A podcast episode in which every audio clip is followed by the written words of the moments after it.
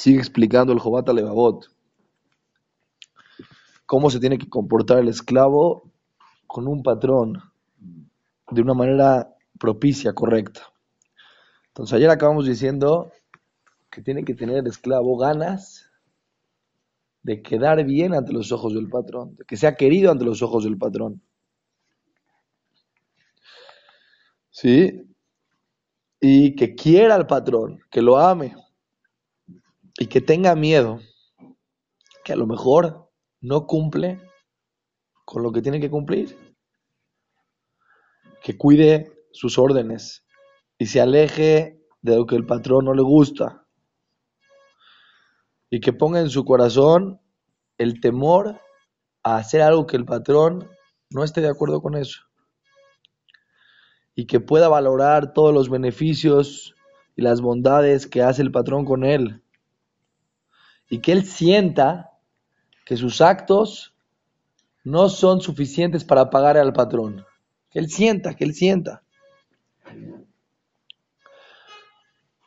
Y que sienta que todo el esfuerzo que él hace no es suficiente con todo lo que él ha recibido. Y que se vea chiquito a él y que vea grande a su patrón. Y que se doblegue enfrente de él y que se apoye y confíe en su patrón en todas sus cosas y reciba sobre él todo lo que el patrón decida darle. Si le hace algo bueno, que le agradezca. Y si padece algo que no entiende, que igual esté contento.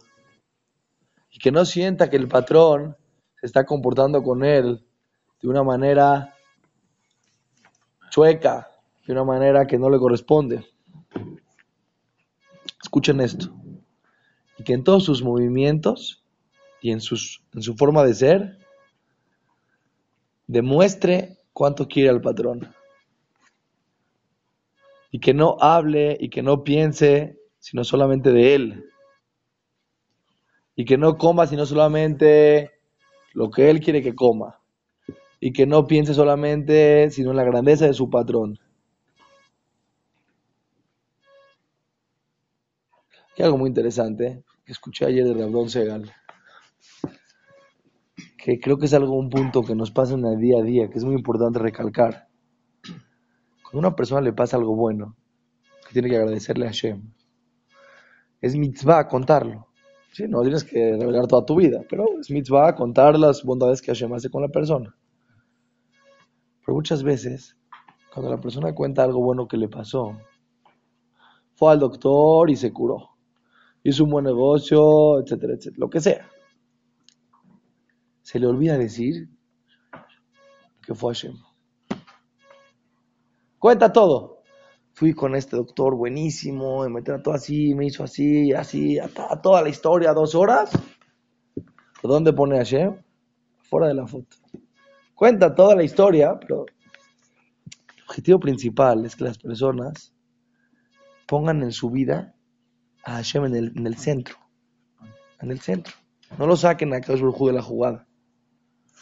Entonces muchas veces platicas con alguien y le dices, cuéntame cómo tuviste éxito en eso. Ya le cuentas. Entonces le dices, ah, pero principalmente Hashem es el que. Ya, ya, bueno, ya. Eso ya sabía. A ver, cuéntame. Quieres decirte, ah, sí, por favor. O sea, tiene que saber. No existe absolutamente nada que no sucede porque Hashem no te dio la fuerza para que suceda. Dice Galinsky, ¿cuál era el milagro más grande de Egipto? Más que las diez plagas. Dice Rav Kahneman que Moshe y Aarón entraban al palacio y salían del palacio como Juan por su casa. si, ahorita llega una persona, se acerca con Obama y le dice, Vas a ver lo que te va a pasar si no bajas los impuestos. Antes de que acabe la frase, ya está encarcelado. si es más, si está caminando en una, o lo que sea, no sé. Si está caminando en una, en un desfile, lo que sea, y alguien se quiere acercar a tocarle el hombro a Obama. Ah, lo van a, lo, taclean ahí, cuatro tipos ahí se le avientan encima. ¿Cómo entraba Moshe Aarón Sí, a su palacio, hablaban con un paró, lo, amenazaban. La semana que entra a saber lo que te va a pasar si no dejas salir a los judíos. No, sí, se salían, entraban. ¿Qué crees que Paró no los quería matar? Seguro que quería matarlos. No podía. ¿Por qué? Cuando entraron al palacio, los leones se hacían gatitos. Los, había muchísimas puertas hasta que llegaban con él como paró. Y era puro keshkishuf, era pura brujería. Toda la brujería se hacía nula cuando entraba Moshe y ¿Qué quiere decir? Pues ahora puede decir, lo dije en Shabbat, lo dije en Shabbat, una vez fui yo con un doctor, un, doctor que no era, no era Yudi, entonces me dijo, ¿y tú qué estás haciendo? Le dije, yo estoy estudiando para ser rabino. Dijo, ah, me da mucho gusto, no sé qué, mis, los, los, este, los judíos tienen muy buenos líderes rabinos muy buenos. Digo, sí, no me diga, ¿a quién conoce usted? Me dice, ¿cómo a quién? A Moshe Rabenu, a Moisés. Dice, ¿qué líder es Moisés? Eh? Dice, sí, sí fue un líder de verdad. Dice, sí, ¿por qué? Dice, ¿cómo por qué? Se convenció a todo el pueblo. Les hizo creer cosas. Que subió a la montaña, que bajó de la montaña, que esto, que el otro. Era un campeón, tenía una labia tremenda. Le dije, ¿qué cree, señor? ¿Qué cree, señor Derecho? ¿Qué cree, doctor? Le voy a regalar un secreto. ¿Usted estudió la historia? Me dice, por supuesto. ¿No leyó que Moshe era tartamudo? Usted imagínense un tartamudo dando una conferencia de, de, mil personas. Pep. Un segundo. No puede ni hablar, Moshe no podía ni hablar. ¿Por qué no lo hizo tartamudo Moshe? Que no vengan después la gente y diga, ah, Moisés era un buen orador, Moshe era un buen orador. Todo está calculado. ¿Todo para qué? Para que la persona vea el coje de Akadosh Baruchú. Que las razones no son como tú piensas. Que no vendiste porque eres un gran vendedor, porque tienes mucha labia. ¿Estás entendiendo? Que no fuiste al doctor y te curó el doctor porque es un gran doctor. Seguro tú tienes que con el mejor doctor, tienes que hacer tu mejor esfuerzo, ya lo dijimos muchas veces. una de las, de las cosas que el esclavo realmente valora de su patrón es cuando lo recuerda al patrón y lo pone en el centro. Es lo que nosotros tenemos que hacer. Seguimos adelante. Está contento con su trabajo, está contento y solamente quiere hacer lo que el patrón quiere solamente piensa en él y se viste de una manera propicia a su trabajo. Es, es demasiado. Y solamente piensa en su mente en él. Y cuando piensa en el patrón se pone contento. Etcétera. Todo lo que hace un esclavo que tiene que hacer. Pues agarra el, el eh, completamente al revés quiero nomás ver que nosotros tenemos que saber con esto es lo que Hashem espera de una persona es mucho más de lo que nosotros creemos y entendemos. Si realmente tenemos nosotros un problema que es que nosotros no sentimos que a Kadosh Barujú nos da. Si nosotros realmente sintiéramos que Kadosh Barujú nos da, sería mucho más fácil para nosotros servir a Hashem. La persona siente que Él es el que hace todo.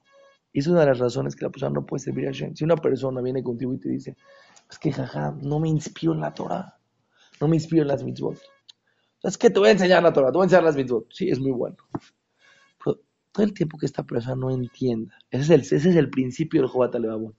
Ese es lo que está profundo escondido en el inconsciente de la persona todo el tiempo que tú no sientas que realmente debes, que realmente te dan, que tú recibes constantemente, constantemente, sin parar.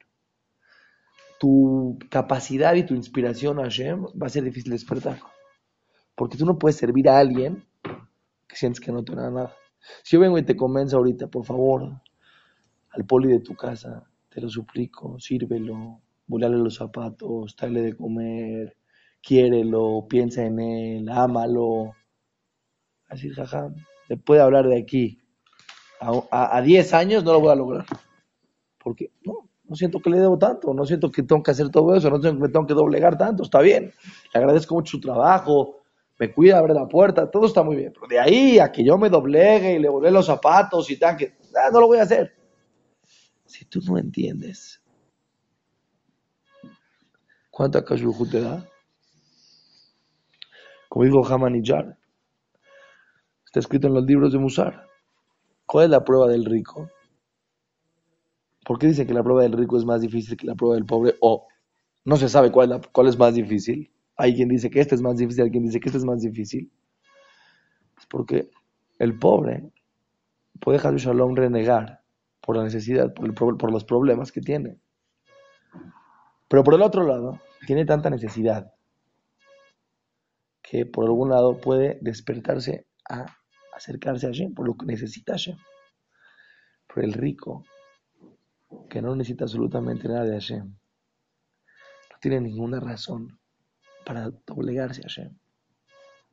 A menos que realmente entienda que todo lo que él tiene, cada Baruj se lo dio. No nada más eso, que él debe más. Pero es una prueba muy difícil. A pesar realmente, es lo que más adelante explica, ya pasamos al capítulo sexto, que está muy interesante esta parte. Le pregunta, la le pregunta al Nefesh, le pregunta a la inteligencia. Le dice, ya entendí lo que me explicaste, está impresionante, está muy difícil, voy a tratar de hacerlo. Dice, pero quiero tener, tengo una duda. ¿Cómo sabemos quién debe más a Hashem? Cada ser humano vino al mundo a cumplir un objetivo general y particular. Pero tu objetivo particular, ¿cómo, lo, cómo, sabes, cómo sabes cuánto debes? Entonces el Juan tiene un principio. Según cuántas herramientas te dieron en la vida, es tu obligación. No nada más los judíos, toda la humanidad. Cada ser humano de la humanidad tiene que saber que él debe según cuánto él recibió. Y nos explica el Jobat Levavot ¿qué te obliga a qué? O sea, puede ser que tú tengas una tabla, una tabla en una empresa si tu sueldo es de 10 mil pesos al mes, tu horario de, entrada es de 10 de la mañana a 5 de la tarde. Si tu sueldo es de 20 mil pesos al mes, ya tu horario es de 8 de la mañana a 8 de la noche. Si tu sueldo es de 30 mil pesos al mes, tu horario es de 7 de la mañana a 10 de la noche. ¿Por qué? Estoy, pagando más, pero más de ti. Él nos va a explicar, la en este momento. Le pregunta la emoción a la inteligencia. Bueno, yo quiero saber en qué nivel estoy yo, cuánto debo. O sea, ¿en qué, qué está esperando a Kadosh Baruj de mí? ¿Cuáles son las reglas del juego? Entonces dice así. Dice así. Todo tiene que ser en relación a las bondades que tú has recibido. Ahora te voy a ayudar a que te des cuenta cuáles son las bondades que tú has recibido. Te voy a decir el primer nivel, digamos, el empleado de menos nivel, ¿qué es lo que menos debe? Una persona por el simple hecho de nacer, debe. ¿Me entiendes? Porque tú no existías, ahora existes. Te crearon de la nada, no existías. Joder, tu Neshama, lo metió en un cuerpo, saliste al mundo, ¿sí? Entonces, en ese momento, dice el Joder si una persona nace, ya, puede vivir, en ese momento esa persona debe. ¿Qué debe? Escuche bien qué debe. Todas las mitzvot lógicas. Todas las cosas que el sentido común obliga al ser humano, automáticamente estás obligado a pagarlas porque viniste al mundo. Cualquier ser humano de la faz de la tierra, no importa su religión, su país, absolutamente nada. A cada Barujú le dio vida, debe de comportarse según el sentido común de toda la humanidad, que son no robar, no matar, etcétera, etcétera. Todas las cosas lógicas. Respetar a sus papás. Todo. Oye, viene una persona y te dice, pero Yo no recibí la Torah. Señor, dice el Jobat Levavot. No tienes que recibir la Torah para estar, obligado. Oye, pero pues, esta persona, nadie no se reveló a Hashem en frente de 600 mil personas. Señor, ¿te dieron inteligencia? ¿Te dieron conciencia? Nadie va a estar exento del juicio. No existe exentos del juicio. A todos los seres humanos que Dios creó en el mundo, espera algo de ellos. ¿Por qué? Porque te dio. Tienes que empezar a partir. Si tú entiendes que Hashem te puso en el mundo y te dio algo, y tú no te hiciste a ti mismo, eso es obvio, pues, por lo tanto, tienes que pagar algo al respecto. ¿Qué tienes que pagar? Y entonces no nomás eso, nos ayudó porque nos dio conciencia. Todos los seres humanos tienen conciencia. Puede ser que tú a tu conciencia echaste a perder.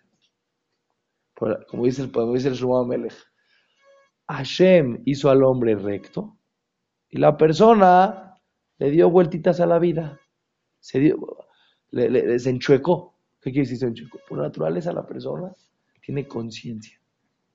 Si la persona va en contra de su conciencia y hace cosas que no están bien, va después se va a acostumbrar, como dice la Gemara.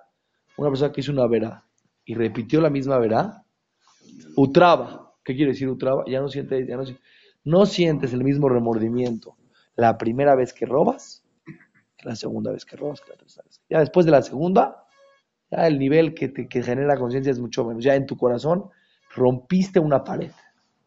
Porque ¿qué tenemos que saber de aquí? Es algo muy importante. Nadie está exento en el mundo de pagar. Y dice algo muy interesante, que nos vamos a acabar la clase de hoy. Dice el Tomer de Bora, escúchame. En el primer, en la primera mirada de, cualidad de Hashem, ¿cuál es la primera cualidad de Hashem? Las tres cualidades de Rahamim. Mi, Miquel Camoja, no sea vos. Miquel, ¿quién es como tú, Hashem? Dice, esta cualidad es bondad. ¿Qué quiere decir bondad? Todo el tiempo que la persona hace algo, ¿quién te está dando la fuerza para que tú puedas hacer eso? Quiere decir que en el momento que tú haces un acto, ¿con, qué fuerza lo estás haciendo? ¿Con qué bondad lo estás haciendo? Con la bondad de Akadosh Baruch. Quiere decir que tú estás faltándole a Hashem con la fuerza que Él te da y te la sigue dando. Vean qué bondad de Akadosh Baruj Una persona va a comer lo que no tiene que comer. ¿Quién le dio la posibilidad de masticar, de digerir, de meterlo a la boca? ¿Quién le dio la posibilidad? ¿Qué haces con la fuerza que Akadosh te da? La usas en contra de él. ¿Y qué hace Akadosh Baruj Te sigue dando. ¿Qué pasa si tú una persona, le das una pistola y le pones balas? Le agarra a él una bala y te dispara, ¡pum!, en el pie. Le dices, toma otra bala. Otra vez, ¡boom! Toma otra bala. Si, él, si uno le das las balas, él no te puede disparar. Tú le sigues dando las balas. ¿Qué dirías? No tiene lógica. El punto es el siguiente. Todos los seres humanos que viven, que respiran, como dice, como dice, como Rabdon Segal, las clayot, los riñones. Has una persona que no tiene bien un riñón. Es mismo diálisis. Tiene que hacer una máquina de este tamaño en cuatro horas o cinco o seis sentada, tiene que darle vueltas para limpiar la sangre. Persona nace con riñón, sin que esté conectada la energía de este tamaño, que hace que funcione perfecto todo su cuerpo. ¿cuánto la persona tiene que saber? ¿Cuánto tú debes? Si la persona de repente le cae el así el 20 así, ¡pac! De repente se siente como que, ¡caray! ¿Cuánto me ha dado? ¿Por qué yo no me puedo comportar bien con él? Pues las personas, va a explicar el Joat que más beneficios han recibido en la vida, deben más. Se tienen que sentir bien, que padre que así me dio más, pero por el otro lado saber que tienen mucho más responsabilidad. Seguimos mañana.